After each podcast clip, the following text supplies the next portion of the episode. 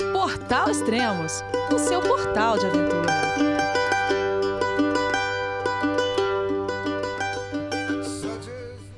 Bom dia, boa tarde, boa noite, bem-vindo a Extremos, o seu podcast de aventura. Esse é o terceiro podcast da série Teraroa, uma caminhada de 3 mil quilômetros na Nova Zelândia que o Daniel Nogueira está percorrendo nesse momento, mas nós logo vamos falar com ele. Antes, deixa eu mostrar para vocês um áudio que eu recebi do Adriano Gurgel. Ele acabou de ler o meu livro sobre a caminhada de 450 quilômetros que eu fiz na Kungsleden e me mandou um áudio com suas impressões. Se você quiser comprar os meus livros, acesse www.extremos.com.br. Se você já leu o meu livro e quer enviar um áudio com seu feedback para eu colocar nos próximos podcasts, mande para o meu WhatsApp. O DDD é 19 o fone é 98194 6041. Vamos lá então com Adriano Gurgel. Amigo, terminei de ler o seu livro da Kingsladen agora. Ou Kingsladen, não sei como como se pronuncia. Na realidade, eu não sei como se pronuncia nenhum dos lugares. Os nomes são em uma língua muito diferente. É, é, interessante que quando eu terminei de ler o livro, eu vim ver a dedicatória que você tinha colocado para mim, que as luzes da aurora boreal iluminem seu caminho. E, e isso toma, essa, essa, essa frase, essa, essa sua dedicatória já toma um novo, uma nova dimensão quando o livro é lido né, todo até o final e a gente vê quando você teve contato com, com a aurora boreal e como é... Bem, eu já tive a experiência de ler o seu primeiro livro e a gente tem que partir um pouco dessa já desse conhecimento, né? Dá para notar assim, você mantém o mesmo estilo narrativo que eu gosto, assim aquele estilo bem direto. É... esse livro, como o outro, você também compartilha histórias do local, de algumas pessoas que caminharam e principalmente, que é a coisa que mais eu gostei, é, são esses essa, essas suas sacadas, os pensamentos, suas visões da própria vida no, no, no livro. Para mim, esses momentos dentro do livro são, são mais preciosos ainda. É, é interessante que, por, em virtude dos podcasts e de já ter alguma familiaridade com sua voz, o livro a leitura permanece na sua voz. É como se você estivesse conversando com a gente o tempo todo. A, a, sua forma de escrita é muito semelhante à forma como você fala, na escolha das palavras, na forma como você, como você organiza. Nesse livro eu vi uma peculiaridade assim nele. É, as narrativas dos dias iniciais elas são um pouco mais longas do que a, a, a dos dias da metade para o fim da viagem porque imagino eu, né, que isso tenha acontecido porque aqueles detalhes mais é, é, é, mas sempre já foram ditos no início. Um, uma pequena dor, uma coisa muito pequena, elas, essas coisas se tornam mais comuns e deixam de ser novidade, né? Eu imagino que seja por conta disso. É, e aí você se atém mais à, à viagem em si, às coisas. É, é interessante essa, essa o lance de você ter feito a viagem acompanhado de uma mulher que você não conhecia, né? Dá para ver assim que você deixou isso também muito claro, as, as diferenças do modo de pensar, que é inevitável que surja nisso, nesses, nessas, nessas aventuras, mas também há uma coisa que, que, que, eu não, que eu não esperava, que fosse assim que cada um de vocês mantiveram o mundo de vocês muito independente, assim, um mundo pessoal muito protegido. Em um dado momento que um queria caminhar um pouco mais na frente, ia, outro ia, aqui e acolá dividindo a liderança da, da, da caminhada. Enfim, cara, gostei muito do seu livro. É, é, se eu tivesse que escolher uma das duas um, um dos dois caminhos para eu fazer, eu acho que o da Kingslayer seria seria o meu escolhido. Eu, eu, gostei mais ainda dessa aventura. Mas com com a esposa que eu sei que eu tenho, seria mais fácil ela ir no Tudo Mont Blanc do que do, nesse, nesse aqui. Pela facilidade, o Tudo Mont Blanc, a gente tem o, o, o, o seu guia, né? Para guiar a gente na, naquele caminho. É um, é um, é um lugar que está mais próximo da civilização do que esse caminho que você fez. Essa, essa coisa de eremita me atrai mais. É, eu fico com vontade de fazer os dois e começar as caminhadas. Sim, outro detalhe, eu e você fazemos aniversário no mesmo dia, né? Então eu vinha muito curioso. Logo no início do livro eu já vi que o dia 19 estava ali.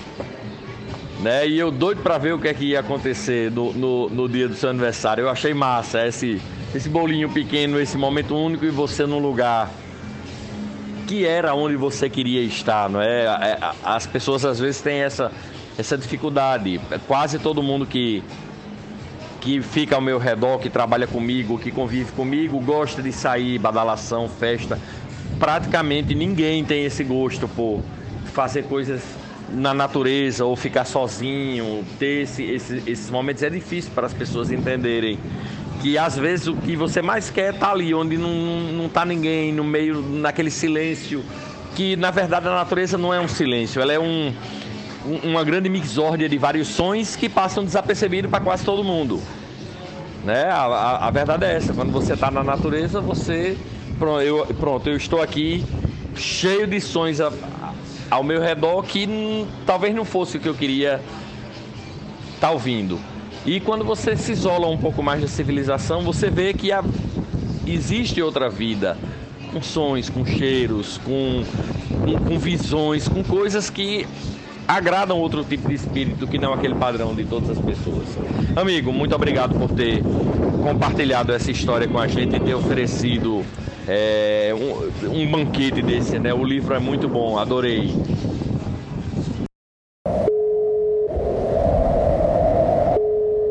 João, é você, meu filho? Alô, pai. Eu consegui. Eu tô no cume do Everest. Eu vi, meu filho. Te acompanhei o tempo todo pela sua página Spot. A família de produtos Spot utiliza tecnologia 100% via satélite para manter você sempre conectado em suas aventuras. Fale de qualquer lugar do mundo através do Spot Global Fone e utilize o Spot Gen 3 para estar sempre rastreado e conectado aos serviços de emergência. Desapareça quando quiser, seja encontrado quando precisar. Saiba mais em findmespot.com.br. Fala Daniel, tudo bem? Tudo certo, meu caro. Bacana esse áudio aí, gostei, hein? É, eu achei muito legal essa observação que ele fez. É, lendo o seu livro, ele teve essa introspecção de como que a gente, quando sai da, da civilização e vai para a natureza, a gente vê que existe um outro mundo, né? Um outro mundo que a gente não está acostumado a viver. E eu sinto muito isso aqui na trilha e acho às vezes até difícil como passar isso para as pessoas que que não estão na trilha, como passar essa mensagem, assim, de que existe um outro mundo lá fora, que a gente pode experiência, né, que a gente pode ter essa experiência. E é, é, legal essa observação dele. Vamos, vamos ver se eu consigo passar isso aí pro pessoal também. é, legal. Bom, e as experiências do, do dia a dia é o que a gente vai anotando no diário. Como tá seu diário? Ó, começou com pergunta. Bom, meu diário tá até legal, cara. Assim, é, eu comecei muito bem, é, varia. Eu, eu tento escrever o máximo que eu posso durante a trilha. É, acaba que às vezes alguns dias muito cansado, aquela coisa, né? A gente né, entra pra barraca e, e no que pega o celular ali para escrever, já, já dorme, já começa a fechar o olho. Então eu acabo pulando alguns dias. Uhum. E aí quando eu chego em algum lugar que eu vou tirar um dia de descanso, assim, eu tento é, né, escrever aqueles dias que ficaram faltando. É, mas é legal essa, essa questão da escrita. Eu criei, eu fiz um novo hábito é, desde, acho que desde Hamilton ou de Pirongia, eu coloquei um novo hábito que eu, eu tento responder quatro perguntas todos os dias é, no, meu, no meu diário de viagem. É, nem sempre consigo, assim, mas tento uhum. forçar o máximo possível. As quatro perguntas são: o que você aprendeu hoje? O que fez você sorrir hoje, como você se sentiu e quem você, e quem você conheceu. Então, Fantástico. são quatro perguntas. É. Então, assim, o meu diário eu, eu copio, eu faço no celular mesmo. Eu não gosto de escrever minha caneta, minha escrita é muito ruim de, de mão. E é mais conveniente também. também no celular, né? Já fica salvo ali. É, e aí eu copio essa, essa, essas perguntas em branco para o dia seguinte, toda vez, antes de começar a responder. Então, essa, o meu diário sempre começa com isso. Então, eu leio para essas perguntas e tento responder. É, em alguma coisa que eu aprendi, e aí pode ser alguma coisa da trilha, alguma coisa que eu aprendi. Tem dia que não tem muito o que falar, né? Ah, eu aprendi uhum. que esse morro era mais difícil do que eu pensava. Eu respondo alguma Sim. coisa assim. Mas sempre tem alguma coisa, as placas de sinalização da trilha, contando alguma história da floresta, contando uhum. alguma história daquele lugar ali que a gente está caminhando. Então eu acho isso legal. É, e, e aí é isso, assim, mas estamos tam, tam, indo, tô caminhando, assim, tem bastante coisa escrita já, vamos ver o que que vira isso aí no final.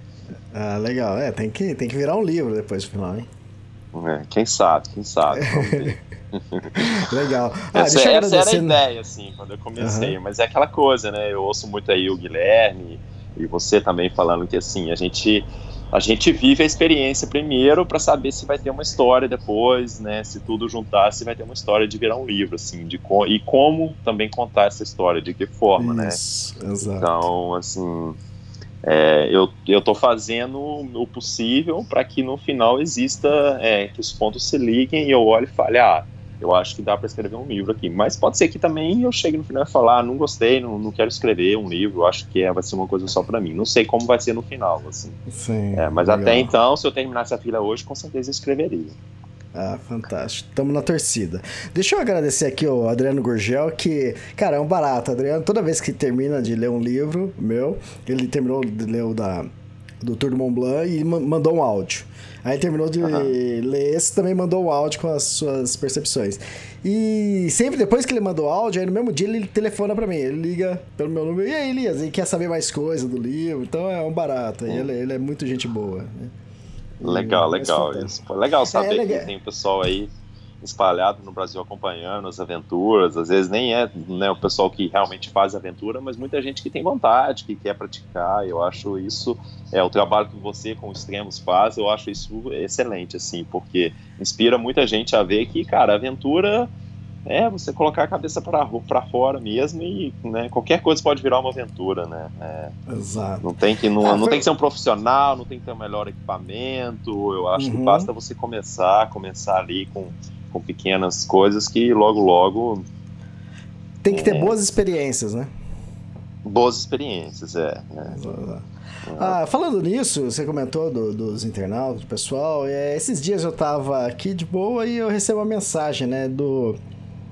É do Ricardo Férez. E hum. ele falou: Elias, é, eu tô viajando aqui com a minha família. E aí ele mandou um texto pra mim. E falou assim: Ah, e tô, eu tava escutando o podcast do Daniel, né? Os dois podcasts dele. E ele comenta sobre a. A Trail Angel, né? E toda vez que você comenta da Trail Angel, é, a Trail Angel encontra vocês num lugar e leva para casa dela e onde vocês vão, acabam dormindo e pagando pelo lugar. E ele falou, Elias, mas Trail Angel cobra, né? Eu falei, o normal é não cobrar, entende? Então aí ele, aí ele quis saber, realmente isso é Trail Angel ou não, entende? Sim, sim, não, não. É o seguinte, cara, é, a maioria não cobra, mas eles colocam uma caixinha para doação, e o que eu acho mais uhum. injusto, porque assim, por exemplo, essa Trail Angel que a gente ficou, é, ela funciona como uma acomodação também. Ela tem, tipo, um, essa que foi a, quando a gente gravou o último podcast, né? Que é lá na cidade de Tecute. É, ela tem um, como se fosse um hostel, assim, é, que ela recebe visitantes. É, e para outros motivos, assim, o pessoal que trabalha ali é uma região de muita fazenda, então o pessoal que trabalha é, esses trabalhos de temporada, assim, que vem para, sei lá, colher uma específica uma fruta e fica três meses, mora lá com ela e paga um, um valor. E, e, aí ela deixa ali o camping e deixa uma, umas duas cabines assim para os walkers da Tiararoa. Assim. É. Uhum. Então, o que, ela, o que ela pede lá é uma doação, não sei se era 10 ou 15 dólares, assim, alguns deixam suge uma sugestão de doação, mas não estão cobrando. Então tem gente que não paga, né? Eu, eu acho legal uhum. pagar, porque assim, cara, para você entender, essa Trail Angel, você lava roupa, ela, ela deixa lá o sabão em pó para você lavar roupa é, sim, um problema sim. que sempre acontece com a gente quando a gente está lavando roupa na cidade, o pessoal pergunta quantas roupas vocês carregam? Cara, eu tenho a roupa da trilha é, e tenho a roupa para ficar no camping, que é um short, uhum. né? Então, assim, é duas cuecas, dois shorts e duas blusas. É um para é um para caminhada e um para ficar no camping. E eu uso uma tática, assim, isso aí é escolha minha, pessoal, que eu acho que tá funcionando muito para mim, assim, é, eu vou eu só troco de roupa, eu só ponho a roupa do camping se eu tiver tomado banho. Porque se eu, se eu tiver no, se eu tiver num lugar assim no meio da trilha assim, não tem não tem rio, não tem nada para tomar banho, eu não vou tirar uma roupa suja e pôr minha roupa limpa do camping, com o corpo todo sujo, eu vou ter duas peças de roupa suja. Então, eu uso esse esquema porque o que, que acontece? Quando chega num lugar, numa cidade que aí tem mesmo para lavar roupa e tudo mais, a minha roupa de camping vai estar tá limpa. E aí eu lavo só, que, só da trilha. Só que essa mulher já pensou em, em, em mais. O que, que ela fez? Ela deixa um, uma, uma cesta com um monte de roupa, assim, de usada, roupa de, de hikers que esqueceu, para quem quiser usar para quando tá lavando as roupas, porque dessa forma você consegue lavar suas roupas inteiras, né? Porque é sempre aquele dilema. Se você vai lavar suas roupas, você tem que estar tá usando alguma coisa. Aí o pessoal se enrola na toalha, as meninas geralmente se enrolam em toalha, ou põe a jaqueta de chuva, aí fica aquele monte de gente, um calor danado, e você com a jaqueta de chuva suando dentro do Gore-Tex, porque a roupa tá, todo, tá tudo lavando. Mas ela, essa mulher lá, essa Trail Angel desse dia foi legal. Ela tinha essa, essa cesta com as roupas, então, assim, todo mundo conseguia lavar tudo. E aí você põe lá uma roupa de alguém, esqueci lá, e ela lava as, as, as roupas também que, que ela empresta. Então não é que você tá usando roupa usada, suja, não. É tudo bem, bem legal, entendeu? Cara, então... você falando isso, cara, não, não tem como eu lembrar do, do Jeff Santos, cara. Não sei se você escutou esse podcast ou não, ele na Appalachian Trail. E, ah. e aconteceu exatamente. Olha como essa mulher que você. Onde você ficou, ela é safa, ela é muito inteligente. O, o Jeff, quando chegou num lugar também, não sei se era igreja onde ele tava, e aí colocou a roupa para lavar. Só que aí não tinha mais roupa. O que, que ele ia usar? Ele olhou num cesto lá que normalmente o pessoal abandona roupas, né? Aí ele olhou lá, tinha um vestido. Pôs o vestido. É, pôs o vai. Não tem, ele não pensou, ele não pensou duas vezes, cara. É, vai o vestido Mas mesmo. É, é isso, cara. É isso. É o uso que tem, porque senão você não consegue. Senão a roupa do campo ela nunca é lavada, entendeu? Exato, Esse é que é o dilema. Exato. Eu não sei se o pessoal, se eu expliquei o suficiente, mas o dilema é que você lava a roupa de trilha sempre, porque é a que vai estar suja mesmo, né? É que você suou e tal. Mas você tem que usar alguma roupa enquanto sua roupa tá lavando, né? Exato, então, exato. Geralmente é a de camping. Então a de geral, costuma ficar às vezes duas, três semanas sem lavar, porque a, a de trilha você lava, mas você tem que estar vestindo alguma coisa. E aí essa mulher uhum. foi safa, ela colocou lá o, o, a cestinha com as roupas e aí a gente conseguiu lavar tudo. Mas enfim, é, respondendo a pergunta dele diretamente, a maioria dos trail angels não cobra, não, não cobra, quando é trail angel realmente não cobra. É, alguns aceitam doação é, ou deixam uma caixinha para doação, é, por, por, por, exemplo, tem um trail onde eu fiquei agora em Palmerston Norte, que foi uma família, e assim, eles não pedem doação de ninguém, apesar de alguns dos hikers eu deixei, uns outro, um outro pessoal que ficou lá que eu vi que eles deram 10 dólares cada um. Mas, cara, Trail Angel, cozinha, café da manhã, lanche, almoço, deixa já com mas muita comida, mas muita comida. Tudo quanto é tipo de você imaginar de cerveja, de vinho, à disposição para os hikers. E eles falam: vocês peguem, se sintam em casa, como o que quiser é, e eu achei isso, assim, fenomenal, assim, é, é e aquilo ali, sim, é uma Trail Angel, e aí é aquela coisa, né, eu fui lá, dei 10 dólares falei assim, ó, não, não tô pagando, eu só tô te dando uhum. uma colaboração pra vocês comprarem mais comida pros próximos hikers e continuarem fazendo uhum. isso, entendeu? É, eu sei que eles não precisam, mas... Mas é, é isso aí, cara, é muito bacana, assim. Aqui em Wellington mesmo, onde eu tô agora, tem, tem bastante, tem vários Trail Angels, eu sei que alguns amigos da trilha ficaram com os outros e tal. Uhum.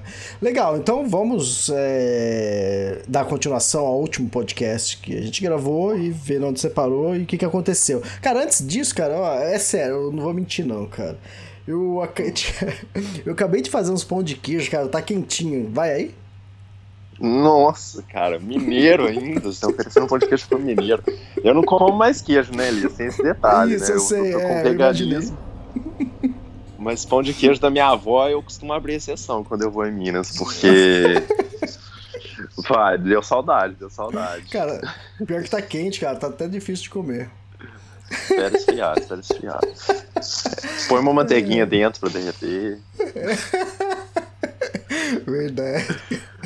É, bom, passada a maldade do dia, pode, pode, pode continuar, Pô, sacanagem. É, vamos falar da trilha, ali, Vamos falar da trilha. Não, Senão daqui não. a pouco dá, dá 40 minutos de podcast, você quer desligar e aí fala. Verdade. É, então, nós paramos, eu tava. Eu gravei, a gente tava em Tecuiti, é, foi lá onde tinha essa Trail Angel. Se eu não me engano, era dia 39, 40, alguma coisa assim. É, e aí, bom, e agora, oficialmente, eu tô em Wellington, eu já, então, na verdade, eu já acabei a Ilha Norte. É, só que nós, eu resolvi, né, a gente conversou aí para o pessoal entender, a gente vai dividir o final da Ilha Norte em dois podcasts, então vamos gravar um hoje. E hoje eu estou gravando como se eu estivesse lá em Facapapa, é, que é no dia 50, é, depois da Tongariro Cross. Né? Então eu achei melhor Sim. a gente dividir, porque aí fica um podcast mais curto e dá para falar melhor é, dos tá, dias. E, ne então, e nesse dia 50 que você terminou lá, você estava no quilômetro 1130. 1130, correto. Então era dia 50, eu estava no quilômetro 1130, tá? Então é, fica aí, para quem estiver ouvindo hoje, às vezes o pessoal tá vendo, tá me seguindo no, no mídia social, tá vendo que eu já estou em Wellington, mas é, sim, eu já terminei, e aí a gente vai gravar um outro podcast aí é, pra, com a segunda parte. Então, de Tecuite, é, aonde eu estava, é, a gente estava já se preparando, naquele dia, se não me engano, eu comprei comida para sete dias, alguma coisa assim, ou oito, que seria a Timber Trail, é, que seria o próximo a próxima sessão assim da trilha que, que envolve aí um certo planejamento maior, porque é uma sessão que você caminha por alguns dias sem, sem cidade, sem nada, e aí você entra nessa Timber Trail, que é uma, é uma trilha muito famosa aqui, inclusive, para os cicloviajantes que escutam um podcast aí. É, quem vem, quem quiser vir para Nova Zelândia fazer cicloturismo, é, uhum. ou conhece um pouco sobre a Nova Zelândia. Aqui você tem as Great Walks, né, que são as, as caminhadas mais famosas, e você tem as Great Rides também, que são trilhas de cicloturismo, e a Timber Trail é uma delas. É, então encontrei bastante cicloturista lá, tem, eles fazem é curto, assim, se você vai fazer de bike, se eu não me engano, são 87 quilômetros, não dá para fazer em dois dias, dá para fazer em um dia também, mas eu acho legal fazer em dois, que você acampa, no, fica no meio dela um dia, para quem for fazer de bike, é, e bem bonito, assim. Então, é um, é um destino popular pra, de cicloturismo na Nova Zelândia, ou de mountain bike no geral. É, e ela, essa Timber Trail passa por uma floresta é, nativa bem bacana também. Então, foi uma sessão, foi, foi bem legal. É, antes de Mas, começar... quantos falar? dias você fez essa travessia? É, você precisou de comida para quantos dias aí? Foram sete dias sete uhum. dias até noite, se eu não me engano. Quer ver? Deixa eu conferir aqui. Então acho que foi o, a parte que sua mochila estava mais pesada. Provavelmente. Ah, sim. Até aquele, até aquele momento, sim. Depois uhum. de. Depois, no próximo podcast, eu vou falar do Tararuas, que eu também tinha oito ou nove dias de comida, e aí sim ficou ah, tá. pesado. Tá. Foi com, com nove dias de comida, minha mochila tava com 21 quilos. Uhum. É, e água também já. Então. Uhum foi o mais pesado que eu fiquei. Mas até aquele momento, até então, sim, era o, era o período que eu tinha mais comida. É... E, e aí cabe falar também, é, a gente, você tinha me perguntado, acho que vou falar, vamos falar isso agora no início. Você tinha me perguntado lá no primeiro podcast se eu tinha o Gut Hook, que é o aplicativo para trilha, né? É, uhum. E eu não tinha, não comecei a trilha com o Gut Hook, tá?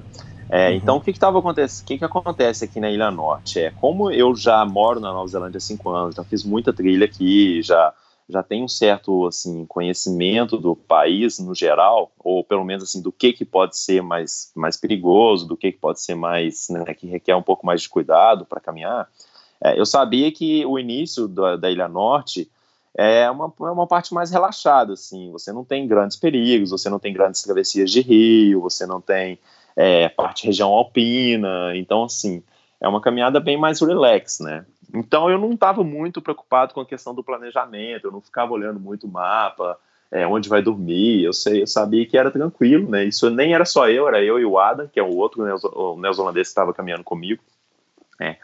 E aí, como a gente estava num grupo, é, isso é bem legal essa, eu contar essa, essa parte da trilha, assim, do meu dia a dia. A gente estava num grupo com entre 8 a 10 hikers que todos começaram no mesmo dia e a gente ficou muito próximo e tal. E, só que eu e o Adam, a gente sempre é os mais, assim, que fica mais tempo durante o dia caminhando. Eu acho que pelo fato de alguma dos, do, do, pessoal do grupo, a maioria deles ser de fora e não ter, é, não, não ter esse conhecimento da Nova Zelândia, não morar aqui, eu acho que o pessoal às vezes fica um pouco assim. Eu diria, com aquele espírito de aventura, de ansioso, de não saber o que está por vir, de querer chegar logo no camping e tudo mais. Então a gente era sempre os últimos. Eu e o Ada, a gente sempre, cara, eu acordo cedo todo dia, mas eu de manhã eu gosto de.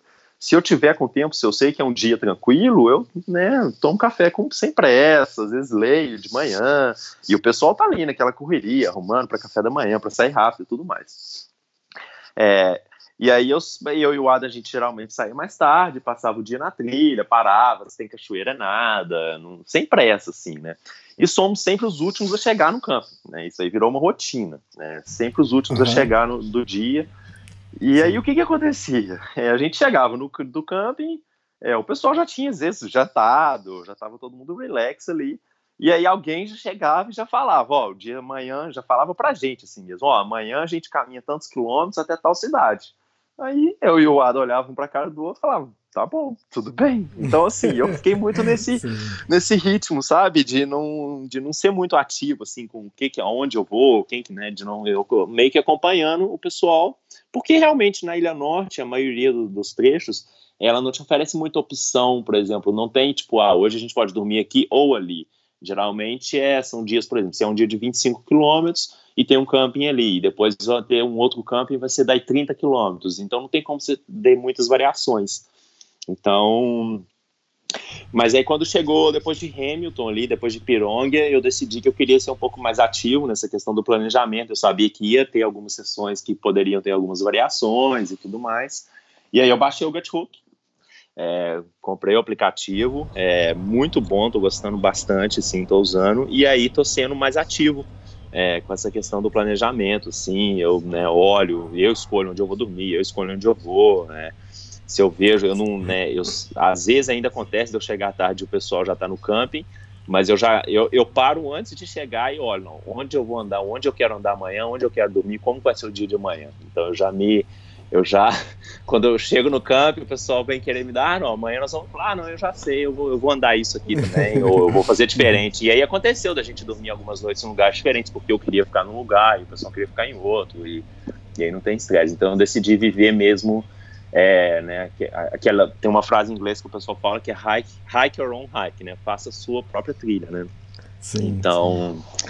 E aí eu decidi viver isso mais um pouco, assim, intensamente é, desde, desde Hamilton. É... Então, é bom também que você vê os, é, o lugar onde tem água, ou trilha de desvio, se precisar. Então, é, é bem interessante. E o, o comentário do sim. pessoal também deixa, né? Sim, sim, é. O Guthook é um aplicativo, ele tem a rota certinha ali no GPS, então você vai seguindo a linha da, da trilha, é, e aí você tem isso exatamente, é o que você falou, por exemplo, tem um camping às vezes, e aí você vai no camping, tem lá, ah, o camping tem isso, tem isso, tem aquilo. E aí vai ter um comentário de um trilheiro falando, ó, esse camping aqui é muito ruim, tinha muito mosquito, anda mais 5 km, vai ter um camping melhor à frente, entendeu? Acontece Exato. muito disso. E aí eu, uhum. você segue, né? Ou você uhum. chega no campo e faz seu próximo, seu próprio julgamento também. Você né, aconteceu de eu chegar, às vezes, em algum lugar, que eu não estava planejando ficar e, pô, o camping super legal, uma área bem bacana, eu falei, ah, eu vou ficar aqui, por que não, né? Então, uhum. assim, acontece muito isso também, né? E, mas aí é interessante a gente falar, começar essa conversa falando do Guthook, porque aí eu saio de Tecuit, é, e aí o primeiro dia, é, quando eu tava com... Foi a primeira vez que eu tava usando o Guthook lá em Tecuit. E aí é, seria uma trilha que saía da cidade, iria bordando, é, beirando o rio, sim, até chegar numa região que tinha mais fazenda e aí teria um camping. É, e aí, cara, vários comentários no Guthook falando que essa trilha era muito, muito difícil, que era muito ruim. É, tinha um cara que falava que demorou 10 horas para fazer um trecho de 20 uhum. quilômetros. É, e o pessoal criticando que tinha muito não sei o que. Eu falei, cara, é estranho, né? Mas vamos lá, vamos ver o que, que é. E, cara, a trilha é linda, beirando o rio, trilha fácil de fazer, mata nativa, bonita, é, muitas cachoeirinhas, parei várias vezes, parei na beira do rio, sim, para descansar, fiz um almoço, é, não achei nada demais, na verdade, assim. E aí chega um período, chega um, um trecho que, porque aqui na, a, as trilhas da Nova Zelândia, todas elas são marcadas, ou assim, pelo menos as que são marcadas, né, elas usam, eles usam um triângulo é, laranja nas árvores, assim. Não sei se o pessoal já viu aí, mas é um triângulo laranja, depois eu vou postar no meu Instagram. Então você vai seguindo esses triângulos com que são os marcadores da trilha, né? Uhum. E aí tem um, chegou um período da trilha e nesse dia que eles estavam, esses triângulos estavam um pouco mais difícil de achar, mas tinha, assim. Então você só tinha que seguir eles. O que eu acho que aconteceu com o pessoal dos comentários é que o pessoal se perdia ali e seguia outras trilhas, é, seguia umas trilhas num barranco que tinha, assim, que eu vi que tinha marca de gente que caminhou lá. Eu falei, cara, o pessoal tá, tá, tá viajando aqui, não tá seguindo a trilha, né? E, e aí, bom, enfim, foi super legal. E aí cheguei no camping, já final de tarde, assim, no, Aí não era um trail end, mas era um fazer um era, é, é, área privada ali de uma fazenda e o cara construiu um abrigozinho com aquelas telhas de é, telhas de alumínio assim é, e tinha uma pia, tinha um banheiro e tudo mais é, na propriedade dele, mas no meio do nada assim, você não via casa, não via estrada, não via nada, tinha uma estradinha de terra só bem bem batida que não sei se nem tá passando carro lá e ficamos ali naquela noite mas ali já foi uma lição para mim com essa questão do gut hook dos comentários também, de assim, ler tudo, mas não absorve tudo, né? Vai e vê o que, que é a experiência. Porque, Exato. É, o cara falando que demorou 10 horas, eu fiz em 5 e meia, assim, 5 horas e meia. Então, assim, no mínimo ele se perdeu, ele tentou seguir o rio. Muita gente estava comentando que o pessoal tentava andar por dentro do rio. Não sei o que, que o povo arrumou ali. Mas foi legal essa noite, foi muito bonita. É, a gente fez. Aqui na Nova Zelândia, dificilmente, dificilmente você vai ficar num camping que pode fazer fogueira. É, assim, eles são bem, bem conservadores uhum. com essa uhum. questão de fogo. É, mas nesse camping era na beira da era numa fazenda, assim, não tinha, não tinha muita mata, então o cara deixou uma, uma umas, umas pedras assim para fazer uma fogueira com madeira. E aí a gente fez uma fogueira, tava até frio, é, tinha esfriado bastante esses dias. É, a gente fez uma fogueirinha para esquentar e o céu estava aberto. E, e, é legal essa observação da natureza, né? Porque a gente na beira da fogueira conversando e a fumaça estava indo numa direção devagarzinho. E, e aí eu observei que a fumaça parou de ir na direção contrária, assim, e começou a subir. A fumaça subindo reto para uhum. cima. Eu falei, pô, interessante, né? Não tá incomodando ninguém que tá na roda, porque já sempre tem como a fumaça sempre tá incomodando alguém, né? Sim. E aí, e aí a fumaça virou. A fumaça virou pro meu lado, assim, e ficou um tempão, quer dizer, e aí eu pensei, pô, a gente sempre fala, né, a gente sempre vê na previsão que a previsão do tempo que o vento vai mudar de direção, mas a gente nunca nota essa mudança, né, ela, de repente, o vento mudou, mas você não vê com próprios olhos, é difícil de você notar Sim. essa mudança. E esse foi um dia que eu percebi a mudança do vento, porque as nuvens também, elas estavam, estavam uma noite de lua cheia, assim, bonita, é, e as nuvens estavam indo numa direção, assim, na direção da lua, passando aquelas nuvens bem, bem fininhas, assim, que às vezes fica até mais iluminado. E aí, quando vê, você vê que as, lu as nuvens estavam para a direção oposta. É, uhum. E foi legal fazer essa observação, assim, de mudança de vento. Foi algo que eu, eu nunca tinha visto, assim. E. Você ia perguntar? Oi? Não, não, bem legal essa percepção, né? E, e através de um, de um pequeno detalhe, né? Através da fumaça, né? Exatamente, foi, foi através da fumaça ali. E aí depois que eu fui olhar para as nuvens e fui mudando. É, uhum. Bom, aí dormimos, esse dia dormi até mais tarde. É, a gente acho que a gente foi dormir era quase meia-noite, a gente estava num grupo de cinco. É, e aí no dia seguinte acordamos cedo, tava assim, a manhã muito fria mas logo que o sol bateu já deu para ver que um dia, ia ser o dia quente. É, e aí parti para a trilha. É, a trilha começava numa estrada de terra, assim, nesse meio que é um canyonzinho, assim, é, beirando o rio, vai se abrindo. É, é e aí é, a gente entra no entra numa estrada é, de, de pedra, assim, de cascalho.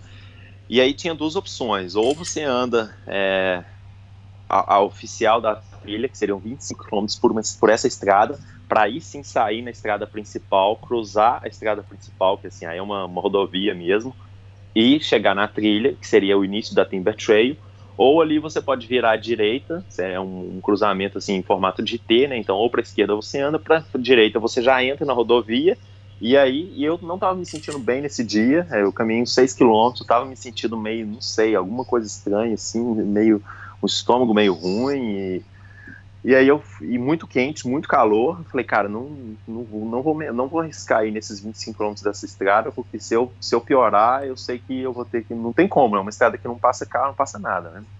Uhum. E eu tava sozinho, eu fiquei pra trás sozinho, o pessoal foi na frente. É, E aí eu fui pra, pra rodovia, é, peguei carona até essa, uma, uma vilazinha de Bennydale, é, já tava muito quente, devia ser umas meio-dia, assim. E aí eu parei nessa vilazinha, tinha um shoppingzinho lá.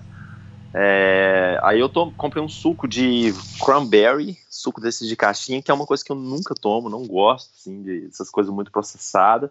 Mas estava muito quente, cara, não tinha nada, era isso ou refrigerante. Eu falei, ah, vai suco pelo menos, né?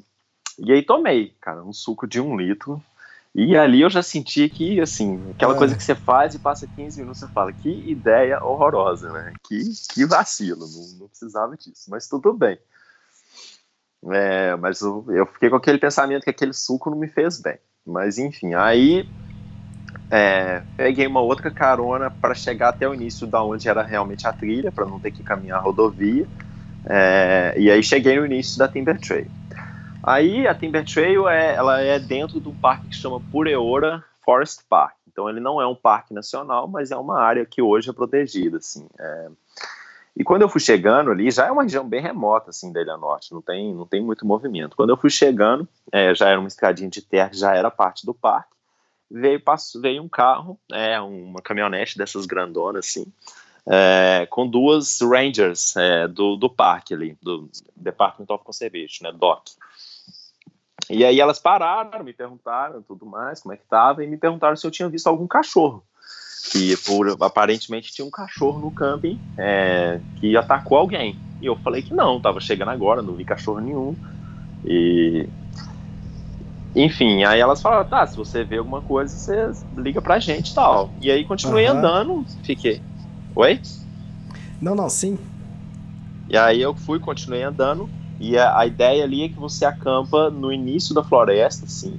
É, então ali é uma é uma, um período é uma, área de transição entre pasto, fazenda, propriedades privadas e o parque. Então você acampa bem na linha da floresta, assim, onde a floresta vai começar, e dali você anda dentro da floresta. Então eu estava chegando no camping, é, não tinha ninguém ainda, porque como eu peguei carona era cedo, o pessoal que estava caminhando na estrada é, ia chegar mais tarde, né? E eu tava, tava exausto esse dia por algum motivo. É, cara, cheguei no camping. É, tem uma placa, tinha essas placas de sinalização explicando, de informação explicando, né, o que, que é o camping, é, se tem que pagar e blá blá blá.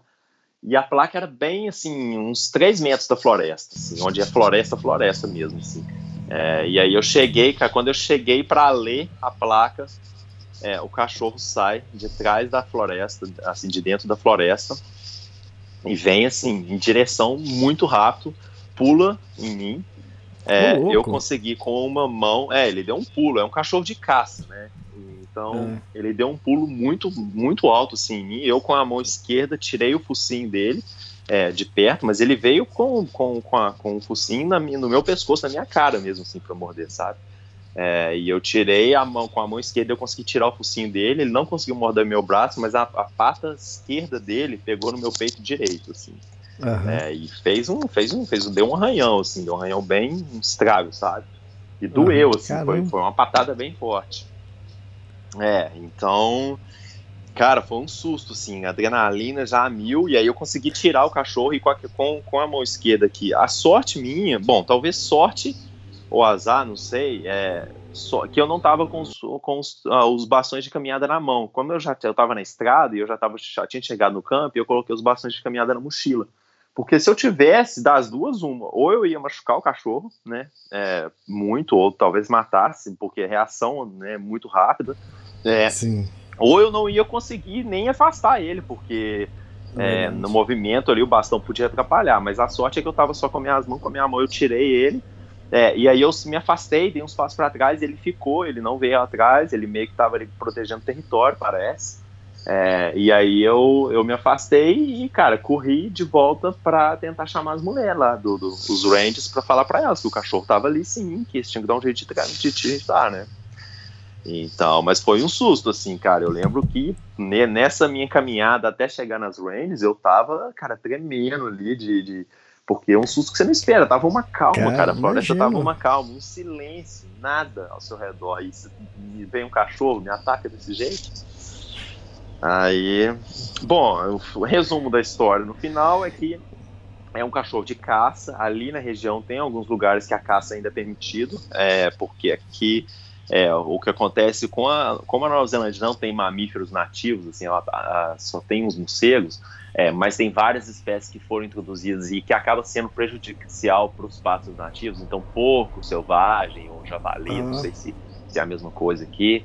É, é, até viado, esses outros animais foram introduzidos e são prejudiciais mesmo para a floresta. Então eles permitem a caça desses animais que são que uhum. não são nativos aqui é, e até é, é até beneficial para a floresta nativa, né? E uhum. os caçadores usam é o que eles chamam de pig dogs, que é esses cachorros que são treinados para matar o, os porcos, né, para atacar porco. Então, e esse aí com certeza era um cachorro que se perdeu. Depois os rangers me explicaram, falaram, ó, oh, aqui às vezes acontece os cachorros se perdem dos donos e, e aí a gente acaba sendo chamado para achar ele. E esse era um, né? Tava perdido Caramba. na floresta, ele tava bem, bem desorientado. Aí, e outra, e ele atacar o humano. Pô, caramba, hein?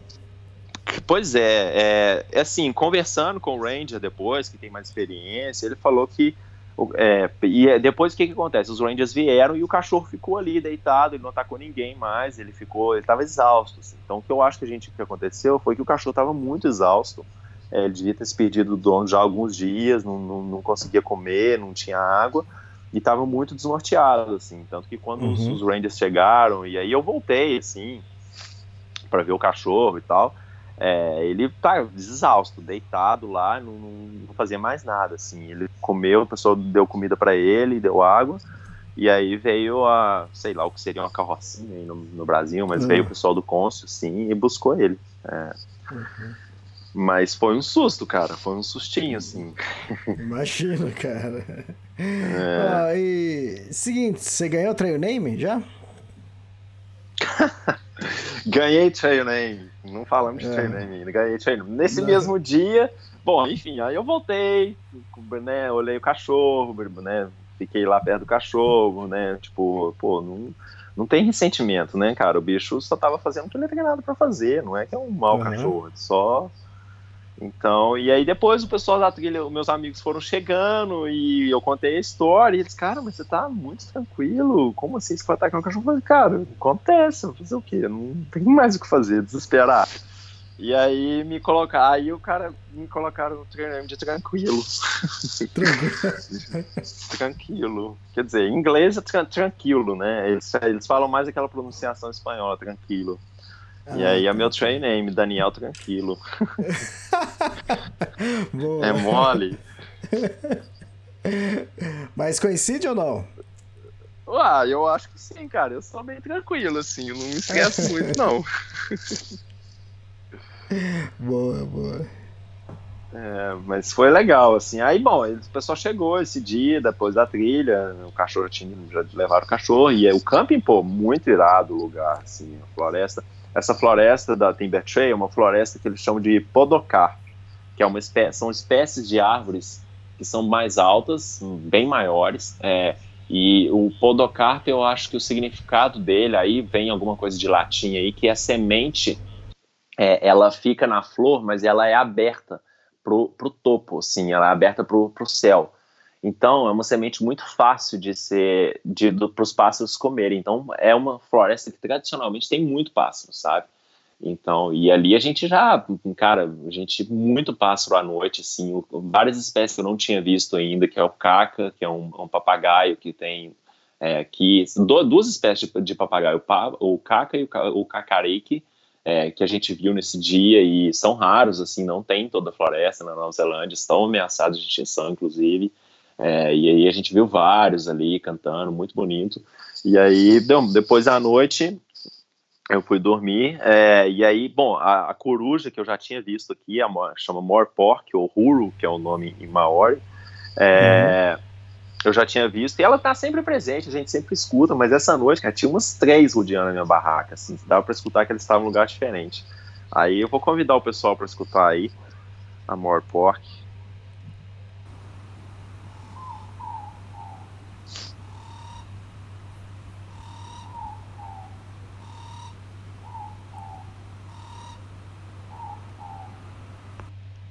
Oh, legal, pra escutar assim. É, Então, a maior, a, é, o barulho mais ao fundo é uh, essa que é a, é a coruja, é a maior. Aham. Esse outro barulho, esse mais o, esse grito assim, ué, ué, esse é o, é o Weka, que é um outro pássaro também que não voa, é, que fica só no chão, que até parece com o Kiwi, às vezes as pessoas confundem eles com o Kiwi, mas é, é menorzinho que o Kiwi, assim, tipo uma codorninha.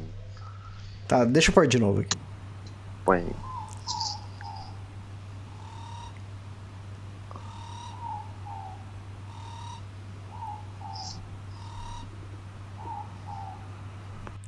Ah, fantástico. É isso aí, os sons da floresta. É legal. E bom, aí foi isso. Dormi tranquilo, como diriam meus amigos, dormimos bem demais essa noite. É, e aí, bom, acordei dia seguinte com um pouco de azia. Já sabia que era por causa do suco, cara. Já não tava me sentindo bem, assim, custei a comer, comer o café da manhã, assim, aquela azia que você sente fome, mas você não consegue comer, sabe? Não, é, é a fome, mas não é a vontade de comer. É engraçado. E aí, cara, o corpo meio fraco, assim, e aí começamos, começamos a caminhar na floresta, muito bonita, assim, é, a, a sorte minha é que essa trilha era da Timber Trail, como ela é apropriada para cicloturismo, ela é muito fácil, assim, ela é, a maioria dela é, é sem morro, é reta, assim, é bem plana. Então, andando plano, o corpo vai, né, não, não tinha problema. Mas quando tinha um pouquinho de morro, assim, é, eu já senti o meu corpo mais fraco, por causa da azia. É, mas enfim, continuamos, floresta muito bonita. É, amanhã estava fria esse dia, acho que talvez por a gente estar ali na floresta, tinha muita condensação, então o tempo completamente aberto, então foi bem frio de manhã até o sol esquentar. É, e aí a gente chegou, a gente subiu o Monte Pureora, que é 1.100 metros de altura, e aí eu subi bem devagar, assim, eu lembro que, cara, um passo na frente do outro, assim, eu lembro que o corpo estava bem cansado, é, eu acho que mais pela essa, pela essa questão de não estar digerindo bem os, os nutrientes ali do que eu estava comendo, da azia. Então, mas foi tranquilo, assim. Cheguei lá em cima, fiquei uma hora lá em cima, deitado. É, esse, do topo desse Monte Pureora é a primeira vez que a gente consegue ver é, a região de Tongariro. Você consegue ver o Monte Huaperro, consegue ver o Monte Tongariro, essas mon são as montanhas do, do, do Planalto Central aqui, né, do Central Plateau, que seriam as montanhas que a gente vai em alguns dias. Então, foi lindo, lindo o visual, consegue ver o, o Lake Taupo, que é o maior lago do país. Então, assim, é uma vista bem panorâmica. É, e ali do Monte Pureora, aí descemos, é, e aí desci, cheguei, chegamos na Boggin Hut, que é uma hut pequenininha, uma, um abrigo de montanha desses bem pequenininho, bem rústico, assim, de madeira, cara, parece que, eu não, não lembro a data, mas foi construído, sei lá, uns 40, 50 anos atrás, e se eu não me engano tinha seis camas, é, e ali eu ainda estava me sentindo fraco, eu lembro que eu cheguei, fui direto para a cama, tirei um cochilo, e aí depois mais tarde acordei, tentei comer jantar, não, não, não desceu, assim, custei comer muito pouco é, nesse dia. É, e aí a gente estava a gente tava nesse grupo de cinco, aí nesse dia chegou mais um, chegou um romeno, é, que eu acho que depois a gente nem contou mais, ele anda muito rápido, ele anda 50, 60 km por dia. É, mas, e aí no dia seguinte de manhã, cara, bom, você já deve ter ouvido falar dessa trilha, essa, esses, essa frase aí. É, ela é bem famosa aqui na Teraroa, entre os true hikers. Eu não sei se é da PCT também, mas chama The Trail Provides. Você já ouviu essa, essa frase aí, Elias? Hum, não tô lembrado. Acho que sim. Não. viu? The Trail Provides é que a, a trilha provém, né? É uma frase que o Isso. pessoal usa muito assim, do tipo, se você tá precisando de alguma coisa, se alguma coisa sua aconteceu e você tá precisando, continua caminhando que essa coisa vai aparecer pra você. A Sim, solução é. pro seu problema, a trilha vai te prover, sabe? É, a Rose, bem a Rose legal. Eidman que sempre fala isso.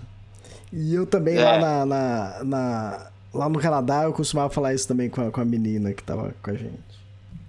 E como, como que você falava? Com- Então, é português, porque assim? tinha algumas. Não, tinha algumas. é, eu, eu não falava exatamente essa frase, mas tinha algumas situações que normalmente a maioria das vezes era de carona. Ela falava, não, mas como a gente vai pegar carona? Aqui não tem, aqui é um lugar desabitado. E chegava lá, acontecia, a gente conseguia carona, entendeu? Eu falava pra ela, você não se É. preocupa, é, a, a, a trilha resolve, né? O, o nosso problema. né? Exatamente. Então, Então, o conceito é o mesmo. O conceito é o mesmo. É, então a gente tá falando da mesma coisa. Né? Mas aqui, então, aqui eles usam isso, The Trade Provides. Então, é isso, cara. Você tá se ah, pô, alguma coisa aconteceu, uma mochila que arrebentou, um pedaço de roupa que, sei lá, alguma coisa que tá precisando. Cara, The Trade Provides. E aí, nesse dia de uhum. manhã, é, eu tomando café ainda com o estômago muito ruim, e aí o pessoal, meus amigos de trilha, já estavam meio que sentindo, pô, e aí, não tem nada, o que, que a gente pode fazer, não sei o quê.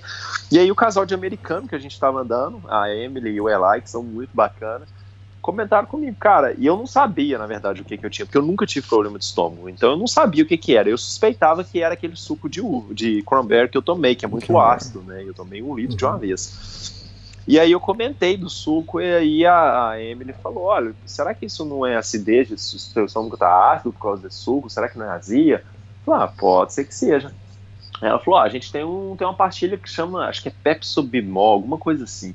É uma pastilhazinha que a gente usa para estômago ácido e tal, a gente tem, você não quer? Eu falei, ah, na situação que eu tô, qualquer coisa, né, se resolver, resolveu, se não resolver, piorar não vai, eu acho. Aí me deram essa pastilhazinha, uma pastilhazinha que tem, que tem até meio gosto de pasta de dente, assim. Me deram duas, cara, e aí eu tomei, e aí comecei a andar, mas assim, sabe quando você come ou você toma alguma coisa que você sente que é aquilo ali que seu corpo tá precisando, assim? No que eu fui mastigando, assim, já engoli, eu falei, cara, isso, isso, isso vai me fazer bem. É. E aí eu fui caminhando, caminhando, comecei caminhando bem devagar, assim, e o corpo foi melhorando, foi melhorando, foi melhorando, e eu senti que estava bem melhor. É, e aí eu pensei, bom, The Trail provides, né? Tipo, a trilha realmente conserta, porque, cara, quem diria que ali no meio do nada da trilha alguém ia aparecer e ter o que eu tava precisando para me fazer sentir melhor, assim.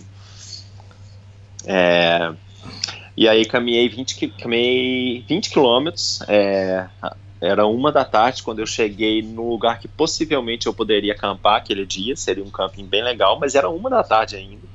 É, e ali tinha, no meio, da, no meio dessa Timber Tray tem um lodge, tem um, tem um hotelzão grande, assim, que é para quem faz a trilha de cicloturismo, quer fazer num, num estilo mais férias, assim, tal, tranquilo.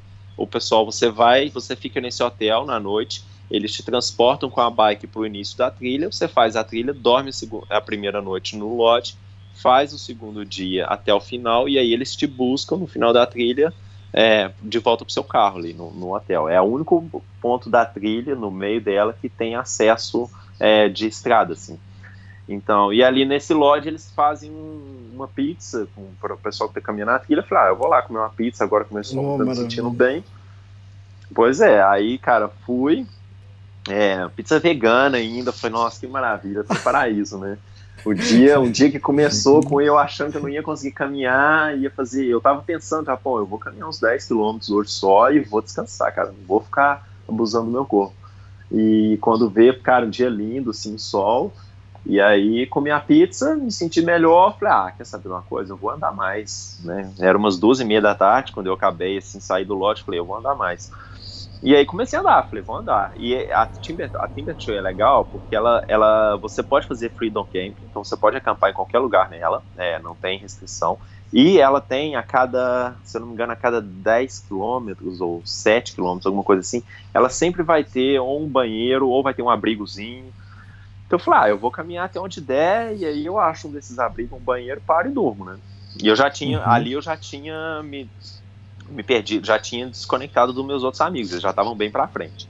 É, e aí fui, é, comecei a caminhar, comecei a caminhar, é, e aí a gente passa as pontes suspensas, essa trilha é bem famosa por, pelas pontes suspensas, cara, que são pontes que eles constroem é, para o pessoal passar de caminhada, assim, é, de um lado do vale até o outro, e, cara, muito altas, assim, pontes com mais de 100 metros de altura, e, cara, é uma obra de engenharia fantástica, assim. A ponte em si é uma, é uma atração, sabe? Uhum. É, e aí a gente passou, eu passei umas três dessas nesse dia. É, inclusive a mais alta foi nesse dia, a maior. É, e aí, e aí, cara, quando vê, eu tô vendo uma nu, umas nuvens meio, fecha, meio fechadas vindo, umas nuvens bem carregadas chegando, o vento já mudando, assim, vento mais frio, vento de chuva. Falei, cara, vai chover com certeza. E assim, é aquela coisa da chuva na trilha, né? A gente não tem problema, mas se a gente pode evitar, a gente evita. Eu falei, bom, eu vou tentar arrumar um lugar para dormir antes de, de dar antes da chuva.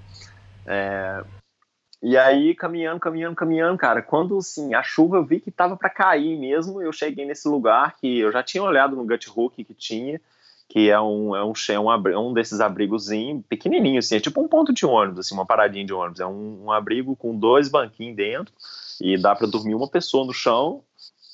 É, e aí eu achei um desses é, na beira de um riachozinho com água, pô, água puríssima e um banheiro. Falei, cara, é aqui mesmo, né? E aí já entrei para dentro do abrigo e tava me sentindo super bem, assim, aquela, sabe quando você tá doente e no dia seguinte você tá muito melhor, é aquele sentimento, nossa, como é bom se sentir bem, né? Sim, então, eu tava bem assim, né?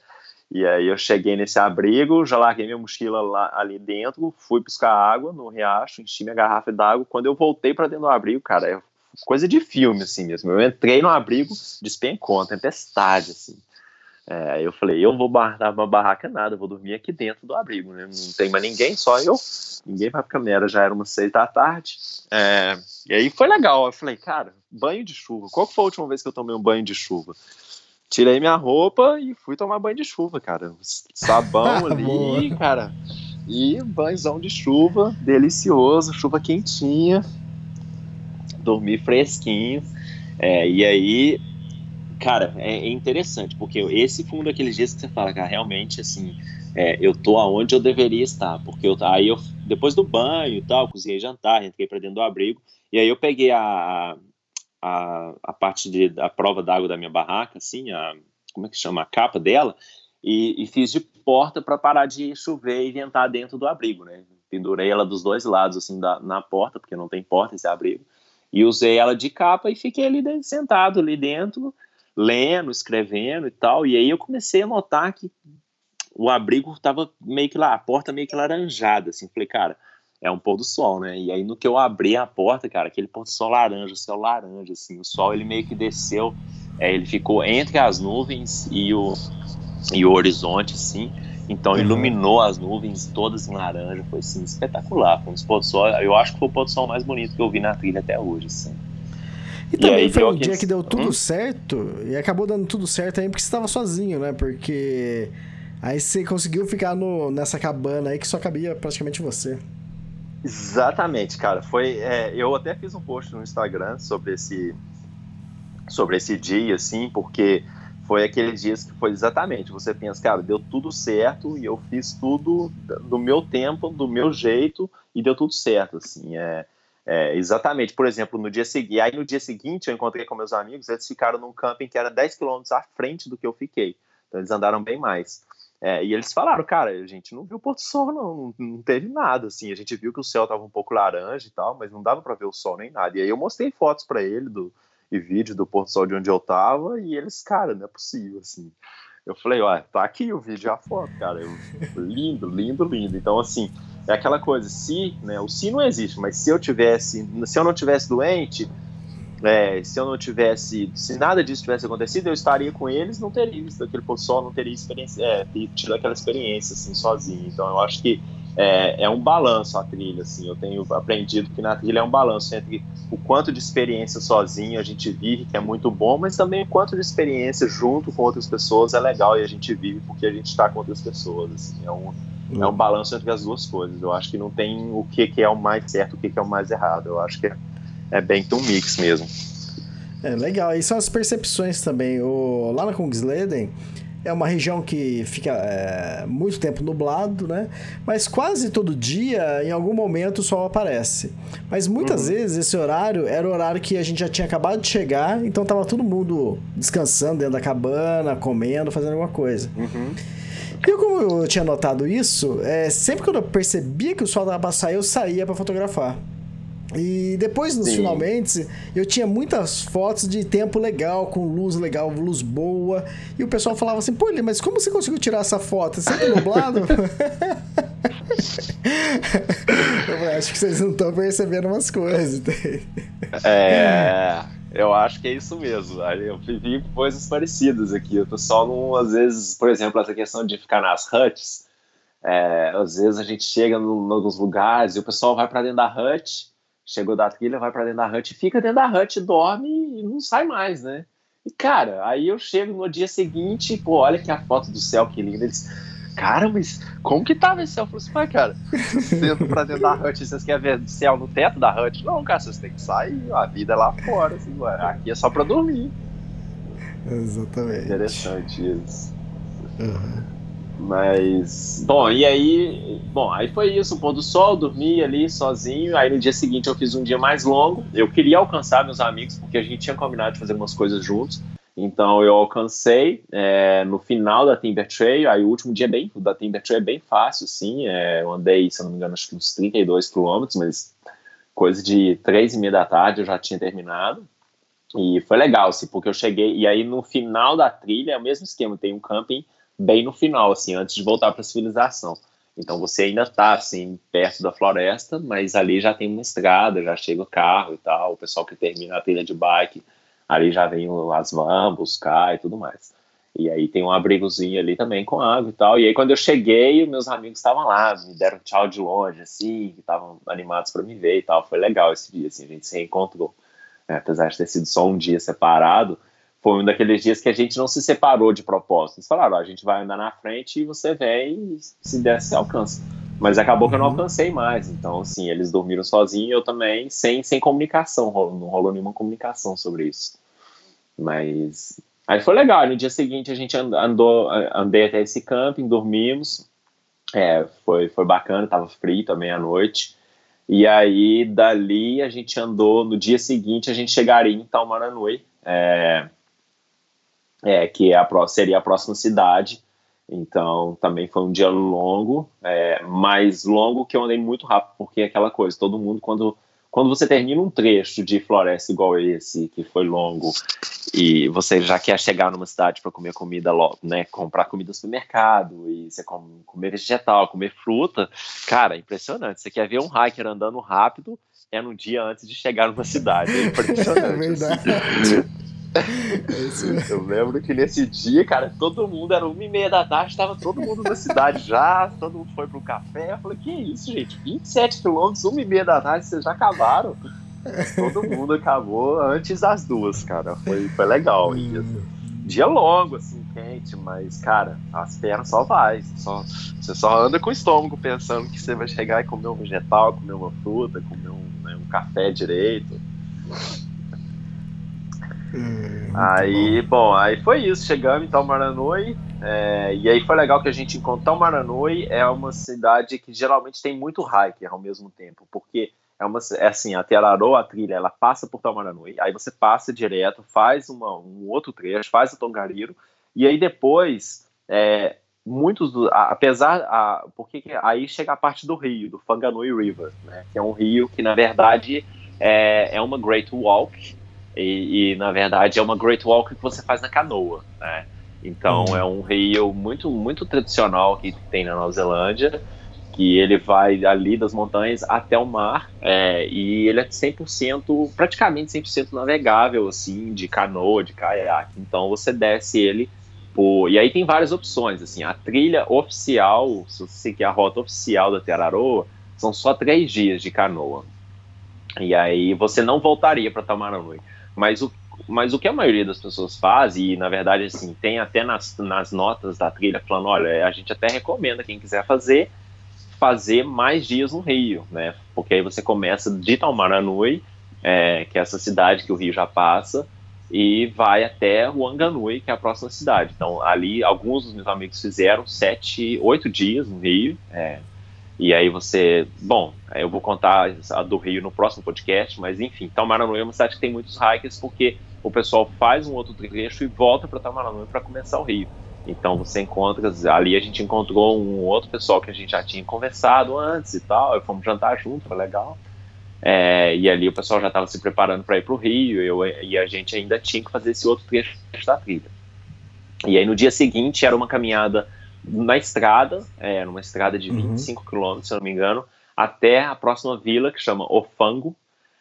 É, e de Ofango a gente faria a o que eles chamam aqui de 42 Traverse, que é a travessia dos 42, que não tem 42 quilômetros, tem 38, mas eu não lembro agora o motivo que ela é chamada é, travessia dos 42, eu vou pesquisar depois. Mas é, enfim, ela que te leva da, de Ofango até o Tongariro National Park, assim, é uma travessia é, que passa numa floresta bem bacana e tal. Mas enfim, voltando a Tamaranui, é, eu decidi, a, e aí a, Lo, a Lo, Laura, que é a francesa que a gente estava caminhando junto com o Ada, é, ela falou que queria pegar carona nesse dia, é, e eu falei, cara, eu também quero ter um dia mais relax aqui em Tamaranui, estava muito cansado, meu corpo ainda estava recuperando daquela azia. Aí eu falei, bom, eu vou pegar carona com ela, não vou andar a estrada não. E é interessante porque foi assim, dois dias depois do, do que rolou lá no, na trilha do pôr do sol, uhum. cara, aconteceu a mesma coisa, assim, a gente... É, a gente decidiu pegar carona, eu decidi não caminhar esse dia. Eu já estava com a mochila pronta para caminhar, mas aí eu decidi com ela não caminhar. Aí o Adam se despediu, ele foi caminhar. E a gente parou num café na esquina para tomar um café, eu e ela. E aí veio uma mulher, veio uma mulher, pegou um café e sentou e começou a puxar papo com a gente, assim, coisa de cidade pequena, né? Cara, papo vai, papo vem, a mulher é a esposa de um policial que, que me ajudou bastante, sim, que foi parte de uma outra história que aí eu vou deixar para contar no, no, possível livro, é, mas é uhum. num, num, acontecimento que aconteceu na montanha, num, acidente que aconteceu na montanha um dia, um ano e meio anterior à trilha, assim, que foi uhum. uma coisa que me marcou muito, é, um acidente de montanhismo que teve com uma pessoa do nosso grupo, é, e esse policial foi envolvido, enfim, e aí, cara, a gente, pô, compartilhou histórias ali e tal, ela contou, e aí depois eu encontrei o policial também, então, assim, foi mais uma daquelas coisas que se eu não tivesse parado ali para tomar aquele café, se eu tivesse decidido continuar a caminhada, eu não ia encontrar, assim. E, e, é uma história que, de certa forma, me marcou e que influenciou na minha decisão de fazer a trilha. É... E foi bem legal, assim, a gente conversou e tal, e aí pegamos carona, fomos até o Fango, é, e aí dormimos nessa vilazinha de Ofango, que não tem nada, assim, só tem um, um holiday park, assim, e um, um lodge de, uma, de um dos operadores que aluga as canoas pro, pro Rio, que foi o que eu escolhi. Então eu podia dormir lá de graça, porque ele falou que pros, pros clientes dele não tem problema, pode dormir de graça lá, ele que, que organizaria minha viagem de canoa e tudo mais.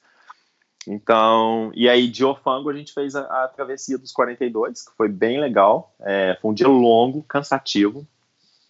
É, foi um dia de 37 quilômetros, muita chuva. A gente Nossa. começa, a gente começa assim nessa vilazinha, já entra na floresta direto e aí já tem uma ponte que é em cima do rio Facapata, que é um rio bem grande.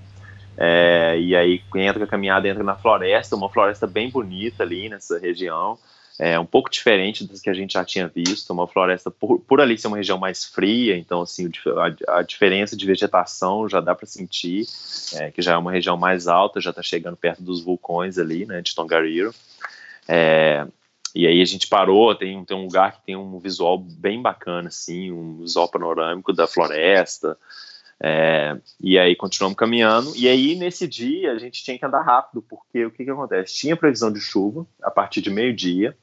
É, e tem um rio que seria no quilômetro, para a gente, naquele dia seria o quilômetro 25, é, que é um rio que se encher não cruza. Assim, o cara já tinha alertado uhum. a gente que se, se, se, chover, aquele rio fica intranspassável. Acho que é essa mesma palavra, né?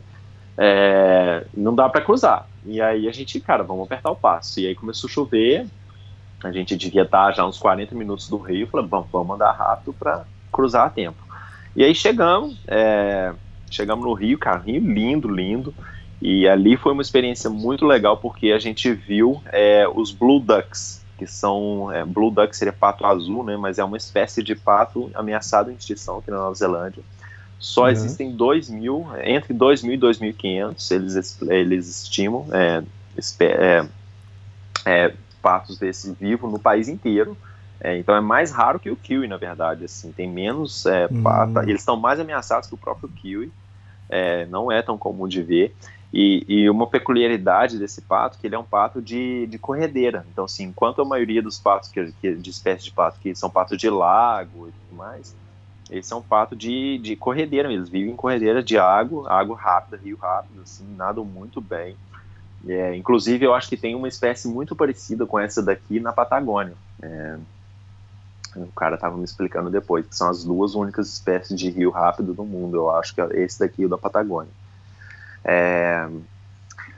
E aí, bom, a gente viu esse casal e a gente parou ali, observou um pouco, né, como que eles se movimentam na água. É bem interessante, assim. E aí cruzamos o rio, a chuva não tinha apertado muito ainda, mas né, mais uma vez a gente cruzou o rio e aí a chuva despencou, assim. Aí foi, eu acho que foi inclusive o primeiro dia na trilha que realmente a gente que eu fiquei assim completamente encharcado. Aquele dia que não, não tem jaqueta à prova d'água que faça você ficar seco, sabe? A água entra de todos os lugares. É, muita lama, muito barro, uma trilha, mas assim, um, um, dia mais aventureiro, sabe? Você sabe, você se sente fazendo uma aventura, assim, a trilha às vezes meio, meio fechada, você tem que abrir, com, usar ali os bastões de caminhada para abrir a trilha e, e foi legal. Aí já no final a gente encontrou três crianças e a gente assim, né, encharcado, assim, feliz, satisfeito com o dia, mas já doido para chegar no lugar logo, tinha essa roupa molhada. E aí a gente encontrou três uhum. adolescentes é, eles estavam com colete laranja, assim, com uma antena, e eles estavam fazendo um treinamento é, do programa de, de, de, resgate aqui da Nova Zelândia, assim. Eles têm um grupo que chama Search and Rescue. É, e foi muito legal, assim, porque eles estavam super felizes ali, molhados, cheio de lama e fazendo treinamento. Eles estavam falando no rádio com outro grupo. É, eles estavam praticando ali como utilizar rádio nesses, nesses, nesses ambientes. E foi legal, assim, ver, pô, pessoa, pessoal tão novo, assim, já tão engajado numa atividade legal, é, porque o programa de, de resgate de montanha aqui na Nova Zelândia, que chama Landsar, ele é completamente voluntário, assim, né? Ele recebe uma verba do governo, mas então, por exemplo, aqui na trilha, se acontece alguma coisa comigo ou com alguma pessoa que precisa ser resgatada pelo, por, né, e chamam, por exemplo, se você ativar um beacon, ou, ou no caso aí do, do spot, se eu tiver com um spot aqui, se eu ativar, a central vai para o Landstar, né? E uhum. o Landstar é que faz a operação de busca. E é completamente voluntário. São, são voluntários que fazem é, essa busca. E essas, esses adolescentes são ali provavelmente filhos de já voluntários que estavam treinando para ser também. Foi legal ver isso, assim. A pessoa começa desde novo essa, essa coisa do outdoors aqui, né? É... E aí, cara, chuva que não acaba mais, assim. Chegamos no. aí terminamos a trilha, já eram umas seis da tarde. É, chegamos na estrada principal, é, na rodovia, e aí ali já era a rodovia do Tongariro National Park. Né, que é um que é, um, no, que é onde tem a famosa Tongariro Crossing. Então, assim, brasileiro, qualquer pessoa que vem para Nova Zelândia fazer turismo, geralmente ouve, visita esse lugar, um dos lugares mais visitados, é a trilha mais é, famosa da Nova Zelândia, que mais gente faz no, no país. É, e aí a gente ficou ali no, no Holiday Park, no Tongariro, que é um. E, mas não tem nada ao redor, é só o Holiday Park. Não tinha nem. Ele não tinha, eles tinham um Wi-Fi lá, mas cobrava. falei, não vou nem comprar a internet. E foi legal, assim. A gente chegou no Holiday Park, aí a mulher. E tinha um monte de gente com camper van, com, sabe, tudo limpinho, sequinho ali e tal. E a mulher viu a gente naquela sujeira de lama, de coisa. Ela falou: Não, vocês não precisam nem de entrar aqui. Vocês querem. na recepção, vocês não precisam nem de entrar. Vocês querem camping ou cabine? Aí a gente falou: ah, vamos pegar uma cabine para nós três. E aí ela veio com a chave da cabine e falou assim: vai para sua cabine, toma um banho, depois você volta aqui para pagar. eu falei: tudo bem. Você não quer que a gente se misture com seus, com seus clientes cheirosinhos das? Tudo bem, eu entendo. É assim. Aí seguimos as recomendações, né? Fomos pra cor, tomamos banho e depois voltamos lá e pagamos ela. Ela falou que é assim mesmo. Eu falei, é, tudo bem. Aí, bom, resumindo, e ela tem, e ela tem razão, Oi? cara. E ela tem razão, pior de tudo. Pior que tem, né, cara? Eu também não me sinto bem, assim. Você chega ensopado, cheio de lama. E aí, cara, o pessoal ali cheirosinho, com, com a camper van. Não, vocês pode ir lá tomar seu banho, depois vocês vêm aqui, depois vocês estiverem arrumadinho. Aí a gente voltou mais tarde, todo mundo cheirosinho. É. Mais humano, mas é. digamos assim. Mas, mas essa é a fama dos true hikers, é assim mesmo, cara. Ah, é, eles já estão acostumados aqui, né? O pessoal já está acostumado. É, e a gente também está muito acostumado é, a, a, lidar com isso, assim, tipo, já chega no lugar, a gente já, né, já tira a mochila, já, já sabe que porque o pessoal já está aquele olhar, né, ah, você é um, mais um daqueles, né. Sim. É, bom, aí chegamos no Holiday Park, é, a previsão do tempo para os próximos dois dias horrível, e a Tongariro Cross é uma trilha que a região alpina, venta muito, muito perigosa, assim, você fazer com tempo ruim, não é recomendado. É, e eu falei, cara, não, não, vamos nem tentar, né? Aí ficamos quietinho no Holiday Park dois dias, cara, lendo, li pra caramba, terminei dois livros, é, escrevi bastante nesses dias, né? foram dois dias de descanso mesmo, assim, porque não tem o que fazer. O Holiday Park no meio do nada, não tem cidade, não tem nada, no meio da, na beira da estrada, então não tem nem como você falar, vou dar uma caminhada na cidade. Era sofá e cama, sofá e cama, lendo e comendo bastante, né? Aí.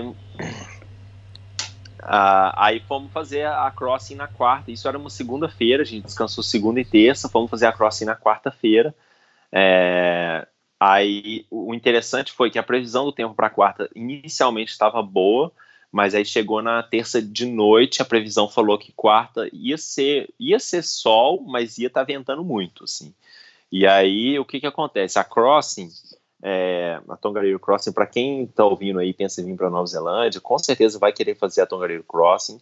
É, você paga um show, você dorme nos lugares e aí você aluga um shuttle, né, um, um ônibus, um serviço de shuttle para te levar para o início da trilha e te buscar no final, porque ela é uma travessia, né? Então, e a gente, só que como a gente está fazendo a travessia da trilha inteira, a gente não precisa do shuttle. E a crossing, geralmente, ela, ela você faz ela de sul para o norte. Então você faz ela, que é o sentido que eu já tinha feito várias vezes, inclusive. E essa uhum. seria a minha vez fazendo, primeira vez fazendo ao contrário, assim, né? Sim. O que, o que, que seria do norte para sul. É, e aí a gente, bom, uma previsão de ventos muito altos, ventos muito é, fortes. Os, os, os, operadores de shuttles foram orientados pelo, pelo DOC ali, pelo, pelos Rangers, a não fazer, não, não levar as pessoas para fazer a travessia inteira. Eles estavam recomendando as pessoas levar para o final da trilha, que seria onde a gente começaria, e falar para as pessoas subirem até onde tem os lagos, que são os famosos aqui Esmeralda Lakes, né? O Lago de Esmeralda, que é, que é os lagos vulcânicos que tem lá em cima, que é um dos né, cartões postais da Nova Zelândia. É, então leva o pessoal lá em cima e desce pelo mesmo lugar para não cruzar o passe, para não cruzar a parte mais alta, que, é a, que eles chamam de Red Crater, que é a cratera do vulcão vermelho lá em cima. Uhum. Então, só que a gente não tinha escolha, né? A gente ia sim, atravessar sim. a trilha inteira. Mas vamos lá, vamos ver o que, que dá. E realmente, cara, começamos a trilha, assim, assim que você sai da área da, da linha de árvore ali, que você entra na vegetação mais alpina, sem árvore, muito vento, muito vento. Mas estava um dia lindo, assim, tava um dia é, com sol, com algumas nuvens, dava para ver que a parte de cima estava coberta de nuvens, então a gente tava, a gente sabia que a gente ia entrar nas nuvens logo logo, e aí com certeza ia ser mais frio, mas mas estava bonito assim, não tava, não tinha chuva, o que o que faz ficar menos frio, né? Você não molha, é, mas só de ter o vento já já esfria bastante. Mas fomos subindo e tal, tranquilo. É, aí entramos nas nuvens, aí visibilidade bem baixa e, mas aí foi legal, assim, porque o, tava eu, a Laura e o Adam, e o Adam foi na frente é, esse dia. Ele ia terminar a trilha esse dia e ia para a cidade dele, porque ele ia passar o Natal com a família, então a gente se, ia se despedir dele logo ali. É, então a gente chegou no, no, Blue Lake, que é o primeiro lago que você vê, é, para quem está fazendo o lado contrário, igual a gente, que é um lago grande. Quando a gente chegou lá, estava é, completamente coberto de nuvens, assim, tava tudo uma visibilidade ruim, ventando muito frio. E aí a gente uhum. chegou, viu, o Adam tava lá esperando a gente, ele falou assim, ó, eu vou me despedir de vocês aqui, porque daqui eu vou andar mais rápido, é, que eu quero terminar e pegar uma carona para minha cidade. E aí no que, a gente, que a gente chegou e conversou com ele, quando veio abriu tudo, assim, completamente aberto, a gente viu o lago, ele olhou e falou, pô, será que foram vocês que estão trazendo sol? Eu falei, ah, espera aí então que você vai andar com a gente, vai ter sol a inteira. Aí, mas enfim, abriu, cara, muito bonito, assim, ah. conseguimos ver o lago, conseguimos ver os outros lagos de Esmeralda também, foi abrindo devagarzinho. A é, foto o vento da capa desse podcast, o que que é? Pois é, aí a gente subiu, fomos subindo pro, porque aí você do lago Blue Lake você ainda tem que subir mais um pouco. Aí você sobe, chega nos outros lagos que são mesmo os Esmeralda Lakes, é, que é o Lago Verde ali, e aí a gente vai subindo para Red Crater, que de, é de onde você tem a vista panorâmica, que tem os lagos Esmeralda, e que é aí que é a vista do, do, do que tá a foto do podcast, né? Que é o que é a, é a vista mais clássica de, Tom, de Tongariro Crossing. É, muita gente tem essa, é até uma foto meio clichê, né? Que muita gente tem essa mesma foto, mas eu falei, bom, vamos colocar lá para o pessoal ver que eu estou fazendo a crossing também. é, sim, sim. Mas é um visual incrível, cara. Assim, é, eu não me canso desse lugar. É o, é o lugar que eu vou, para quem me acompanha aí no, no, Instagram e vê minhas fotos mais antigas de inverno, é, ali nesse Tongariro é onde eu faço minhas, minhas viagens no inverno, assim, minhas viagens de montanhismo e tal. Então, assim, é um lugar que eu já fui muitas vezes. A própria crossing eu já fiz várias vezes. O meu pai tinha vindo no início desse ano, a gente fez junto. É, então, e, e, é uma trilha que eu já fiz, assim, no inverno e no verão, mas não me canso, cara. Toda vez que eu vou ali é um lugar que é como se eu estivesse indo com a primeira vez. É muito bonito, é uma beleza, assim, muito muito diferente de tudo que, que a pessoa vai ver, assim, porque é uma região muito uhum. vulcânica, então você não tem vegetação, você está literalmente andando entre vulcões, né? É, Sim. E aí e aí subimos, passamos pela cratera, realmente estava ventando muito lá em cima.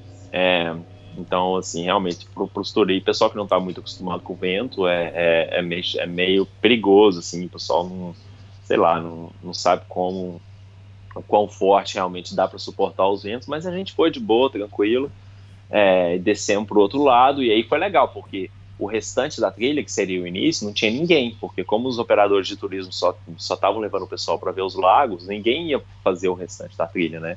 E aí a gente terminou a trilha, fez o restante da Tongariro Cross, que geralmente é o início, é, a gente fez ela sozinho praticamente, assim, tinha muito poucas pessoas na trilha. E aí fomos devagarzinho, descendo, é, e dali a gente chegou, e aí quando termina a trilha a gente é, pega mais uma, duas horinhas de caminhada até chegar a Facapapa Village, que é onde a gente ia dormir, e ali é, eu iria parar, para que é onde oficialmente hoje o podcast vai parar, para encontrar meus amigos que estavam vindo para fazer o Rio, a parte do Rio comigo no Natal, né? Então ali eu parei, fui e, e bom, é por aqui mesmo que a gente gravar o próximo, entendeu? Sim. E ali que você completou o dia 50 de trilha e 1.130 quilômetros percorridos. 1.130 quilômetros, é. Eu esqueci de falar na Timber Trail, é, no dia seguinte daquele dia do pôr do sol que eu falei antes, foi quando eu cruzei a marca de mil quilômetros, é, que é um uhum. terço da trilha. É, esqueci de falar isso, mas foi, foi ali, então já cruzei a mil, e aí nesse dia, no final do Tongareiro, foi dia 50, que foi legal, assim, ter um marco, terminar o dia, a Tongareiro Cross no dia 50 da vila, foi, foi legal, assim, foi uma coincidência, apesar de não me apegar muito a esses números, é, uhum. foi legal. Ah, fantástico, ótimo podcast. Como é que estamos de tempo? Ah, uma hora e vinte e dois, tamo bem, tamo bem. Fantástico. Ô, Daniel, obrigado por mais então, tá. podcast, então. E até o próximo, que tá próximo, né? Tá próximo que tá próximo. Vamos gravar logo, logo aí o restante. Legal, então. Um abraço. Valeu, meu cara. Um abraço. Valeu. Obrigado. tchau. tchau. tchau.